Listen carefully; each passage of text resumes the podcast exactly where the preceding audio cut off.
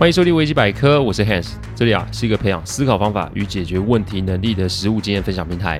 各位有空的话，请 Google 维基边界，便可以找到我们。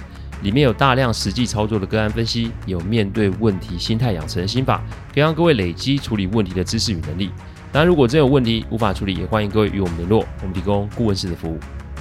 维基百科分享的每个个案都是经由向案件当事人我是客户取得同意书授权后才开始制作。我们的每个个案呢、都会先用文字档打好进行录制，录完后交由案件当事人及客户听过，待他们觉得没有问题之后，再会交由后制并上架。这是我们音频制作的程序。希望各位在分享维基百科之余，也可以向身边的人说明制作过程，让我们可以安心。我们啊，这个行业啊，会遇到各种有挑战性的个案哦。处理方法其实不困难，但重点是跟案件中的当事人、关系人要有一定程度的互动，甚至是默契。因为所有的方案的推演、执行的落地、变数的阴影，都是要人去执行的，所以没有案件当事人及关系人的配合，我们再神勇也难以成事。今天啊，要来讲一个 Molly 奶奶的案例。她是我客户的远房的亲戚，那一年是七十六岁哦。因为家中儿子婚姻出状况，这才来找我问问啊，要怎么处理一些问题哦。离婚永远都不是一件小事，有孩子的离婚案件通常会更加复杂，因为这可能不只是单纯钱分配好，小孩归谁那么简单。血缘不会因为父母关系的中断而随之结束，而且如果双方家中都有长辈的话。意思是外公外婆、爷爷奶奶的话，无疑是让事件更加的复杂，因为不会有人认为今天自己孩子要为这个离婚啊负上全部的责任。Molly 奶奶是一个退休十年的大学教授，老伴过世后啊，他就是自己一个人生活。他拒绝跟孩子们一起住，原因呢、啊、是想给一个儿子、两个女儿的另一半们有喘息的空间。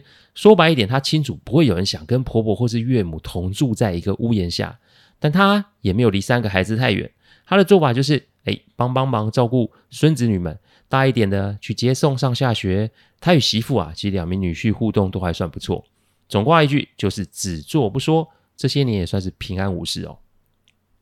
好景不长，儿子与媳妇的婚姻出了问题哦。媳妇在外面似乎是有了别人，不但被搜证，而且还落了个抓奸在床的下场。儿子说什么都要离婚，但两个人的独生女小乔就落了单啊。儿子啊，是完全取得了女儿的呃亲权，意思是女方及女方的家属啊，只能预约日子来探视孩子哦。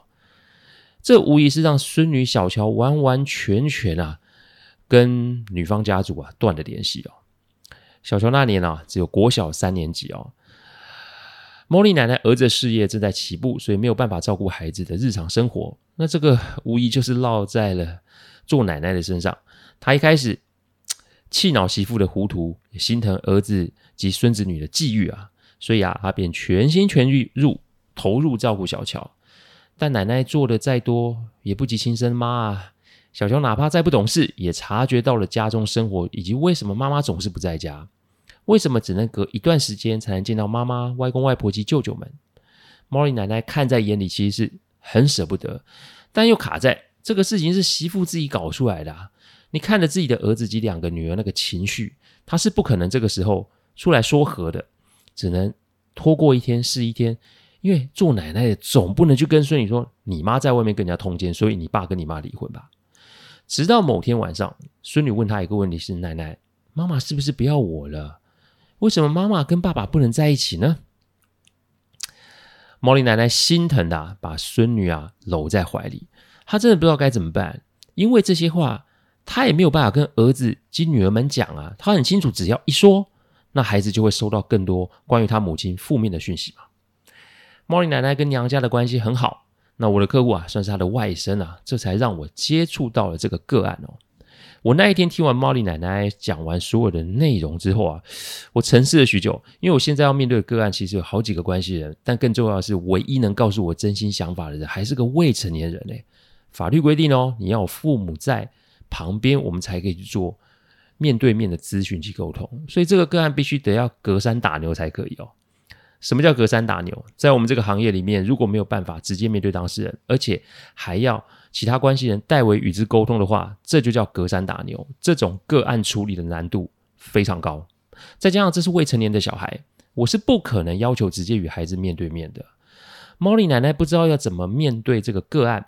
所以我决定要先理解一下他心中啊是怎么想的。因为直至今日，他与媳妇仍没有交恶，私下还是会用私讯联络。毕竟孩子的生活习惯一定是妈妈最了解的嘛。偶尔还会通上电话，不过讲的都是小乔的事情哦。所以互动目前来说是没有问题的。但这个互动没有问题，不是真的没有问题。因为莫莉奶奶对于媳妇的出轨其实有怨念跟不谅解，所以要解决孙女这个问题，莫莉奶奶一定得先理解自己有多大的承受度。看来这是个大工程，所以不好意思各位，我们今天的个案啊也是上集哦。今天要了来先处理好莫莉奶奶的心理建设，我们下一集才会有办法透过她来协助她的孙女小乔。我们的工作啊，其实可以很深入，每个个案的结构都是不一样的。客制化的处理案件是我们这个行业的常态，关系的处理其实是我们工作最重要的一环。你没有摸清楚客户的想法与思维，还有行为背后的动机，那就是我们的失职了。这也是为什么某些时候我们可以慢下来处理案子，而某些时候我们又可以鼓励客户加快处理的速度。古人说过啊，“女人心海底针”，对吧？但在我们看来，人心啊就像是时间一样，永远都在变。前一刻与下一刻永远都是不同的。这个部分啊，将来会在更多的案例里面分享哦，还请各位大家要仔细的听哦。做 Podcast 不是为了流量，重点还是助人二字，还请各位未来啊多多指教哦。所以，对于媳妇是什么想法，在莫莉奶奶开始说之前，以下是我给她几个思考建议。第一点建议：帮理你是绝情啊，帮亲是你矫情啊，公事公办是违背人性的。这个帮理不帮亲是你在说谎，处理问题永远都得先跟人性打交道。莫莉奶奶心中的不舒服其实是正常的，因为被出轨的是她的儿子啊，丢颜面的是她的家庭啊，没母亲的是她的孙女啊，怎么说都会觉得先出轨的媳妇啊是首要的罪人哦。但我提醒莫莉奶奶，哪怕全家是同仇敌忾，那又怎么样？或者是说，对于现状有什么注意吗？因为在我看来，只有他在单独照顾孙女，不是吗？我说的并不是怎么在挑拨离间，我说的是解决问题。如果只是想出口气，那还真的不是解决问题耶，那纯粹只是添乱而已哦。所以面对自家人的时候，茉莉奶奶要做的事是站在理字旁边，不用去说服任何人或是跟谁争辩。我只要茉莉奶奶去思考一件事，那就是离婚真的是媳妇在外面有人而导致的吗？再来是想想为什么媳妇会在。他感冒上失去家庭及孩子的风险，在外面做这件事呢？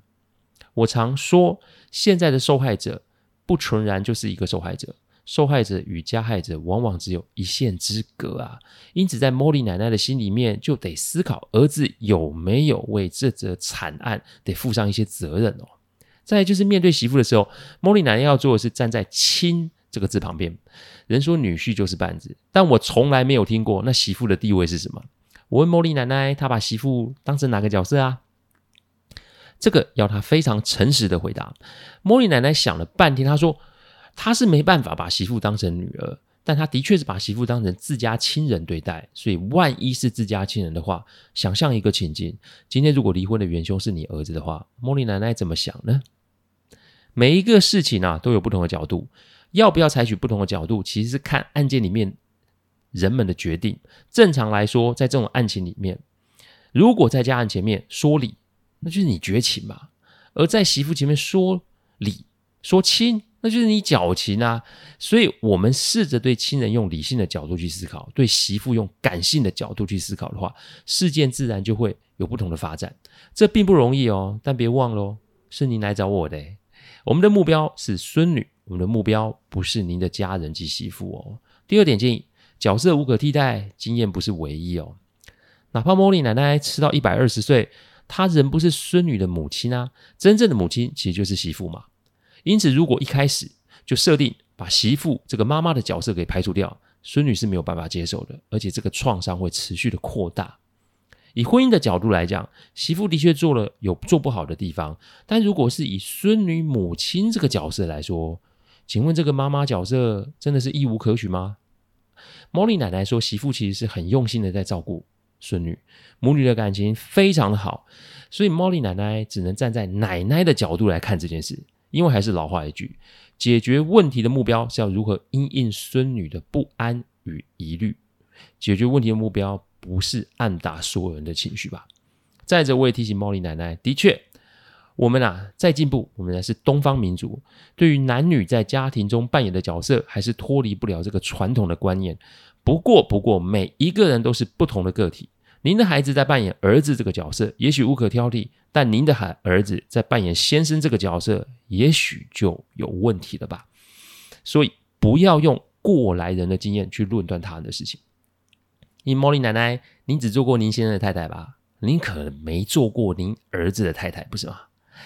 解决问题最忌贪心，而且同时设定多个目标。如果你的目标是排除媳妇在孙女的成长过程之外，这个必然会失败。如果您只是用自身的经验来论断媳妇的出轨行为，您也一定会吃土，而且是吃力不讨好。这一段话让茉莉奶奶有点被打击到，我请她喝口茶缓一缓啊。我们这个工作实际上是如此啊，我们揭露当事人不愿意面对的真相，这不会好受，但这是我们存在的价值哦。第三点建议，离婚只是程序啊，关系无可取代嘛。离婚是法律上的定义。但人与人的关系不见得会因为这个法律规定而永远的断绝吧？常人之间的关系是如此，那更又何况是血缘关系呢？所以茉莉奶奶必须正视这个事实，因为她、她的儿子、她的女儿们、她的女婿们，没有任何一个人有办法代替媳妇在小乔心中的角色。大人的事情不该由孩孩子来承受。我想这句话大家都会有听过，不过这叫知易行难。我托你，我提醒茉莉奶奶。要用关系人的角度来看待这件事，他得想想这些年媳妇跟他这个婆婆的互动有什么历程，不要只是想好的，也不要只是想坏的。做人嘛，得公平一点。因此，我要茉莉奶奶细细的回想这些年她与媳妇的互动，有没有什么事情是让她很有感觉的？人生是苦乐参半哦，人生没有百分之百的正面阳光哦，但大多数人都会选择一种自毁模式。什么自毁模式？这个模式就是在自己最不爽的时候，想到对方最不好了的时候。再说一次，在自己最不爽的时候，想到对方最不好的时候，这样只会让问题更加严重难解啊！各位可以想想，你们是不是自己就是这样哦？茉莉奶奶那天想起了媳妇的贴心与孝顺，讲着讲着，茉莉奶奶竟然哭了，因为她发现，其实，在她的心中，媳妇其实早就成为了另一个女儿啊。第四点建议。不表示出喜好，让紧张得以缓解哦。人会因为自己的喜好而有立场的表现，以及他孙女的关系。呃，以他孙女的关系来说，他就是孙女的奶奶。奶奶可以宠爱孙女，奶奶可以照顾孙女，奶奶可以陪伴孙女，但仅此而已。奶奶没有那个权利在孙女前面表现出他对他妈妈的喜好，特别是对他妈妈与爸爸的婚姻状况，是不可以说三道四的。茉莉奶奶可以听孙女说，一是拉近彼此的距离，二是让孙女的情绪得以有出口，但她绝不传话给任何人，儿子、女儿、媳妇、朋友，谁都一样。因为倾听，让孙女不会那么的恐惧；因为不批评，也让茉莉奶奶在与媳妇通电话的时候不会这么纠结，让这个紧绷的情绪啊，还有紧张的关系得以缓解。我们先暂且放下儿子及新女儿们的情绪，因为恨没办法解决啊。而且也没有办法解答孙女心中的疑惑，不是吗？那天茉莉奶奶与我约一个月后再见，因为今天的解的是她心中的那个结。一个月后，我们就要来解孩子心中的结了，而这个内容就要下周再与各位分享哦。我最后提醒各位哦，不要陷在别人的关系里面，你不是当事人，你就先做倾听的角色就好，你不要因为关系的亲近就搞那个同仇敌忾的戏码。那对当事人来说，都会是二度伤害哦。感谢各位聆听，听完后如果有任何意见及问题，请上网站维基编辑留言。我每周一中午啊，都会有新的主题分享。各位有任何想听的主题，也都可以让我们知道。再次感谢大家，我们下周再见，拜拜。